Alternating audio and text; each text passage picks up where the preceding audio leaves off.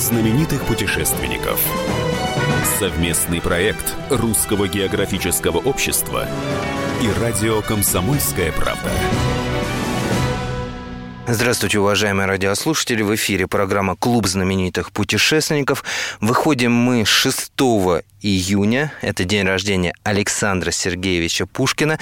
И, казалось бы, какая связь Пушкин и путешествия? А на самом деле эта связь существует, и она самая прямая. Но прежде чем мы поговорим об этой связи, о настоящем русском знаменитом путешественнике Александре Сергеевиче Пушкине, наша традиционная рубрика «Новости РГО». Клуб знаменитых путешественников. Тебе от 18 до 35 лет, и ты принимаешь активное участие в волонтерских проектах Русского географического общества? Ты ответственный, коммуникабельный и энергичный? Тогда у тебя есть шанс стать частью исторического события. Начинается конкурсный отбор волонтеров на 17-й съезд Русского географического общества, который пройдет в ноябре. Все подробности на сайте rgo.ru. 12 июня завершается прием заявок в смену РГО «Мир открытий» в Международном детском центре «Артек». Смена пройдет в сентябре на берегу Черного моря в Крыму. К участию в конкурсе приглашаются мальчишки и девчонки от 11 до 17 лет включительно, школьники с 5 по 11 классы. Заявки на rgo.ru. Через неделю завершается конкурс РГО на право получения молодежных именных стипендий в 2020 году. В конкурсе две номинации – за успехи в научной и образовательной деятельности в сфере географии и смежных наук и за успехи в общественной деятельности. Размер стипендии – 100 тысяч рублей, а все подробности традиционно на сайте rgo.ru. Клуб знаменитых путешественников. Возвращаемся в эфир. Напоминаю, что в эфире клуб знаменитых путешественников. У микрофона постоянно ведущий Евгений Сазонов. А говорить мы сегодня будем о реально великом русском и знаменитом путешественнике Александре Сергеевиче Пушкине. И поможет мне в этом Дмитрий Петрович Шеремецкий, главный редактор журнала «Армия и флот», президент Народного Пушкинского фонда. Справка. Александр Сергеевич Пушкин – поэт, драматург и прозаик, заложивший основы русского реалистического направления и литературного русского языка. Выступал также как историк, критик и публицист. Самый авторитетный литературный деятель первой трети XIX века. Родился 6 июня 1799 года в Москве. Погиб на дуэли 10 февраля 1837 в Санкт-Петербурге. Дмитрий Петрович, есть такое обывательское мнение, что Пушкин, э, да, это поэт, величайший поэт, но как путешественника его никто не знает, что вроде бы как он домосед, сидел он в кабинете, э, путешествовать не любил, и вообще он нигде не был, поскольку ему запрещали выезд за границу. Вот, насколько это правда или неправда все-таки? Ну, вы знаете, это, в общем-то, совершенно неправда. Вот, к сожалению, как-то вот я бывал на, на, на многих конференциях, э, где встречались пуштинисты. Ну, я имею в виду не пуштинисты, там, любители, а представители науки филологической. И вот э, тема Пушкина как путешественника – почему-то как-то она всегда обходила стороной. Хотя очень интересная и очень объемная, на мой взгляд, по крайней мере, тема. Поскольку представление о том, что Пушкин был, ну, как, как вы говорите, домосед, и который сидел дома и там что-то размышлял, ну, абсолютно неверное. А вот передо мной, например, лежит карта. Карта путешествий Пушкина. И здесь вот у меня есть такой таблица, э, которая отражает путешествие Пушкина. В итоге получается, что Пушкин проехал по России около 45 тысяч километров, то есть практически вокруг экватора объехал в результате своих путешествий. Господи, а где же он был тогда, получается? Сколько же он мест тогда посетил, если такое огромное количество километров? Вот смотрите, здесь опять же если рассмотреть его по годам, то здесь можно увидеть что. Вот, например, в одиннадцатом году, это когда он э, поступил в царский лицей, он был э, в Захарова, это под Москвой. Э, затем поехал в Санкт-Петербург, ну, естественно, поступать вот, в сельский лицей. В семнадцатом году Царское село Петербург, Михайловское, Петербург, поездка. Двадцатый год Петербург, Екатеринослав, Таганрог, Аксай, Новочеркасск, Георгиевск, Константиновск, Железноводск, Гурзуф, Бахчисарай, Симферополь, Тишинев, Каменка.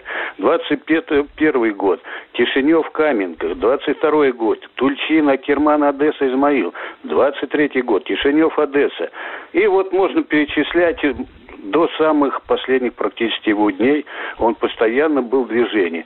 И, как он сам говорил, что вот перемещение, ну, я своими словами просто скажу его выражение, что это составляло его не только физическую потребность, но и духовную потребность. И многие его, значит, э, произведения были созданы в результате вот таких поездок. Александр Сергеевич Пушкин. Долго ли мне гулять на свете? То в коляске, то верхом, то в кибитке, то в карете, то в телеге, то пешком. Не в наследственной берлоге, не средь отческих могил, На большой мне знать дороги, Умереть Господь судил.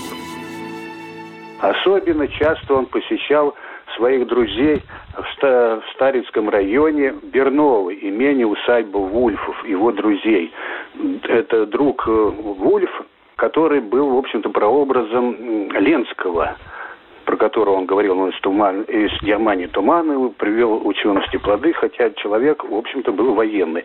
И вот в усадьбу Бернова он часто приезжал и очень много написал своих произведений. Дальше Пушкин ездил по когда Николай I, с моей точки зрения, очень благоволил ему, как, не только как поэту, но и как ученому-историку. Он разрешил ему пользоваться архивами российскими, куда, в общем-то, не особенно кого допускали. Но здесь еще надо заметить, что Пушкин-то, в общем, не только был поэт, он же был работником Министерства иностранных дел. И, значит, в результате поездки, э, которую Николай I ему разрешил, для собирания материала о восстании Пугачева. Он посещал Казань, Оренбург и весь вот этот Уральский регион. Ну, это он ездил не как турист, а как вот ученый, исследователь. Здесь вот я хотел бы остановиться на, на таком моменте, как южная ссылка Пушкина. Почему-то говорят, что он, значит, был сослан туда. Но если мы рассмотрим, что в 820 году Пушкин числился по Министерство иностранных дел, а Министерство иностранных дел выполняло некоторые функции разведывательного органа, то вот здесь как-то, на мой взгляд, путинская так называемая ссылка представляется несколько в ином духе, как как бы это самая ссылка. Вот. И он едет а, на юг. А что значит тогда юг был? Юг присоединил совсем недавно, ну это где-то в 13 году Бессарабию при, присоединили к России. И там собирались, ну, слух дошел до Александра Первого, что там создаются разные масонские ложи, тайные общества офицерские, и даже наместник Инзов принадлежал э, к масонской ложе. Поэтому обстановка была, в общем, напряженная. В Европе там начались восстания, в Испании, в Португалии. Нужно было посмотреть, что же себя представляет юг. И вот он направляется, значит, Пушкин э, на, на юг. И если бы он ехал как, э, ну, опять же, на мой взгляд, как сильный, он, то он не получил бы такую подорожную.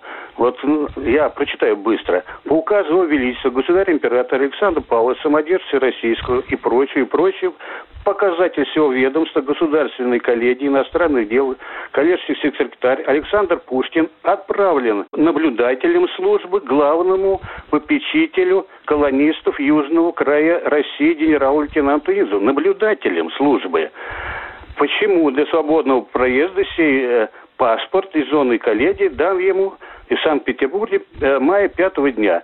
7 мая 820 года выезжает, и 17 мая приезжает в Екатеринослав, и там он э, встречается с семейством Раевским, который едет в Пятигорск.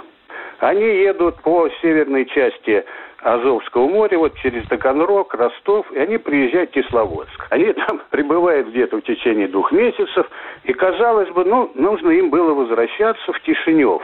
Наверное, самый безопасный путь – это, значит, путь вот обратный через Ростов, Таганрог, и дальше мы едем вот там Херсон, Одесса и Кишинев, да? Ну, почему-то они выбирают путь несколько небезопасный. Они едут по кордонной Черноморской линии. То есть Анапа, там, Сочи, они еще не принадлежали России. И были, значит, воинственные различные народы, там, кабардинцы, черкесы, кабардинцы, нагайцы.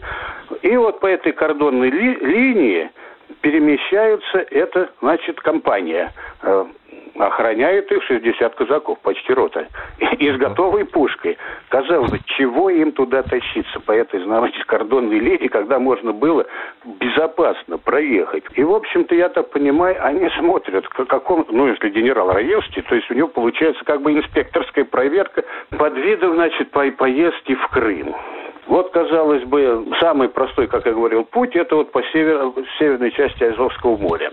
То есть вот здесь получается опять же вывод, опять же, на мой взгляд, но я считаю, что это все-таки была не южная ссылка Пушкина, это была поездка в качестве вот этого, как вот здесь говорится, такого инспектора по э, о состоянии в этой южной ссылке. Мы прервемся ненадолго. В гостях у нас Дмитрий Петрович Шеремецкий, главный редактор журнала «Армия и флот» и президент Народного Пушкинского фонда. А говорим мы о великом и знаменитом русском путешественнике Александре Сергеевиче Пушкине. Клуб знаменитых путешественников. Настоящие люди.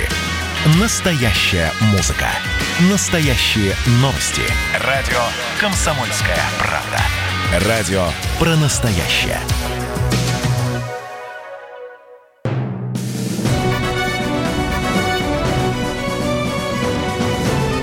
Знаменитых путешественников. Совместный проект Русского географического общества и радио «Комсомольская правда».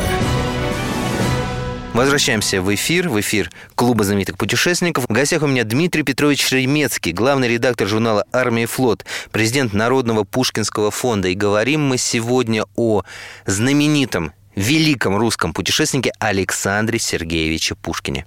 Дмитрий Петрович, э, значит, э, где-то в архивах наших спецслужб должна, наверное, храниться какая-то вот отчетная бумага Александра Сергеевича как разведчика? Ну, скорее всего, в архивах Министерства иностранных дел. Вот я связывался с Министерством иностранных дел, они говорят, ну, посетите архив по, если там что-то есть, может быть, можно будет поискать. Ну, вот поскольку это да. этим То есть делом... вполне возможно, что это есть, да? Да надо, да, поискать. Может быть, даже в военно-историческом архиве. Ну, в военно-историческом архиве вряд ли. Но вот в Министерстве иностранных дел вполне возможно. Потому что как-то, ну, вот путешествие Пушкина, да, вот мы сейчас рассматриваем тему. А вот такой объединительной какой-то монографии, там, книги. В общем-то, ее нет. Есть отдельные статьи. Вот поехал туда, поехал сюда. А вот рассмотреть такую географию Пушкина еще как-то, мне кажется, не досужился. И вот мы, в общем-то, хотим провести вот такую международную всероссийскую конференцию, посвященную как раз вот Пушкину как путешественнику, и на основе этих материалов выпустить такой сборник. По дороге зимней, скучной, Тройка борзая бежит, Колокольчик однозвучный утомительно гремит, Что-то слышится родное в долгих песнях ямщика, То разгулье удалое, то сердечная тоска, Ни огня, ни черной хаты, глушь и снег.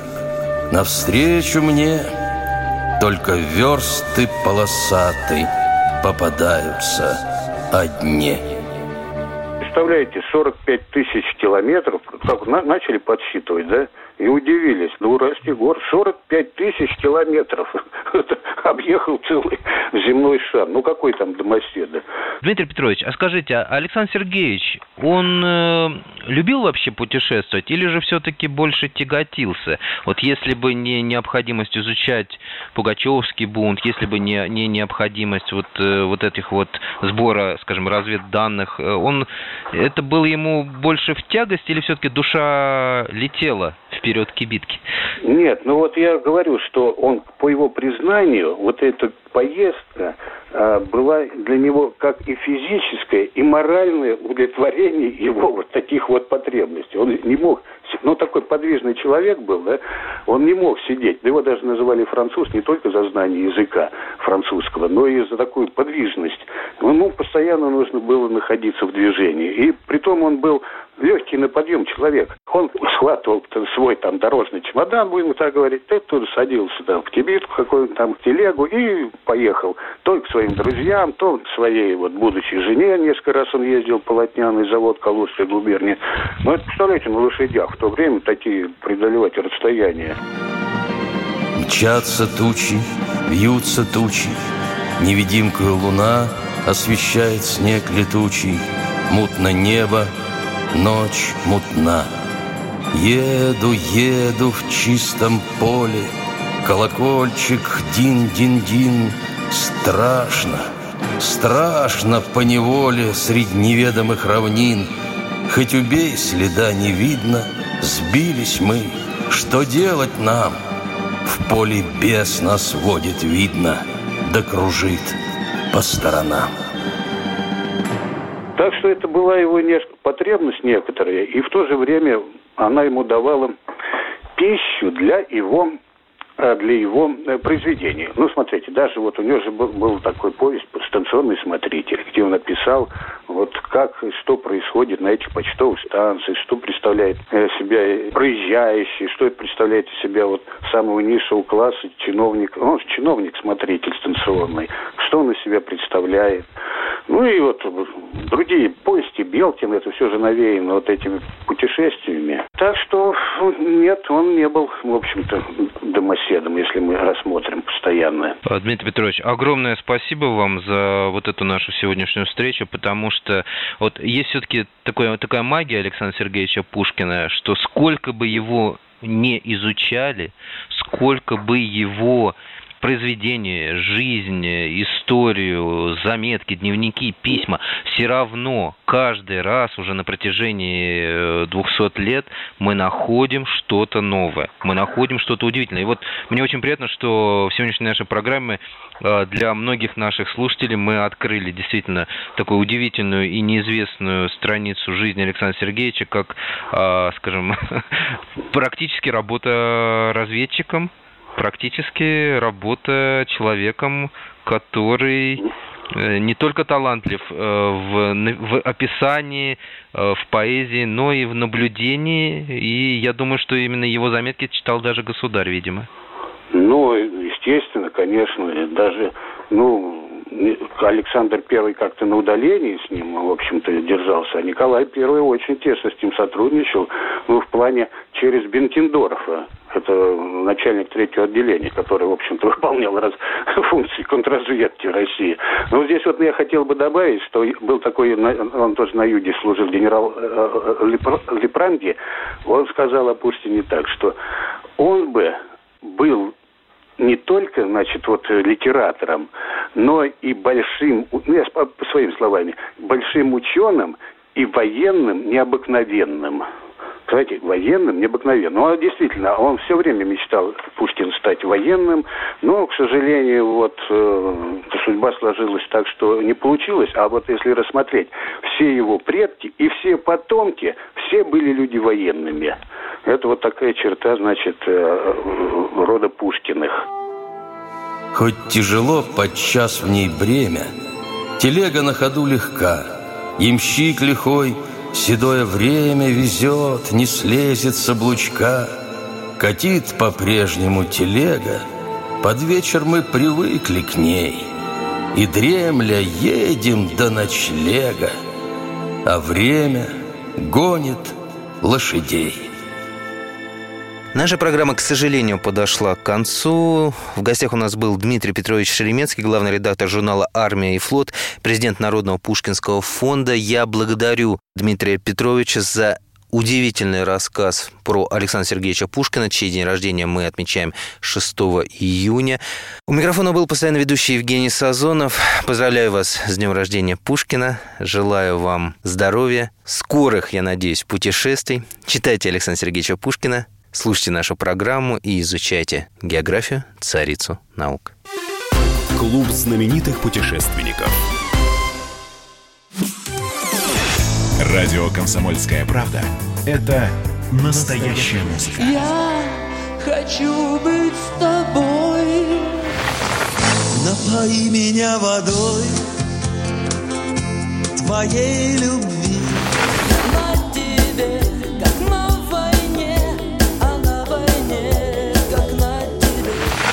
Настоящие эмоции Это то, о чем я, в принципе, мечтал всю свою сознательную жизнь. и настоящие люди. Мы ведь не просто вот придумали и пошли на полюс. Мы к этой цели своей, ну, лет 10 готовились, шли.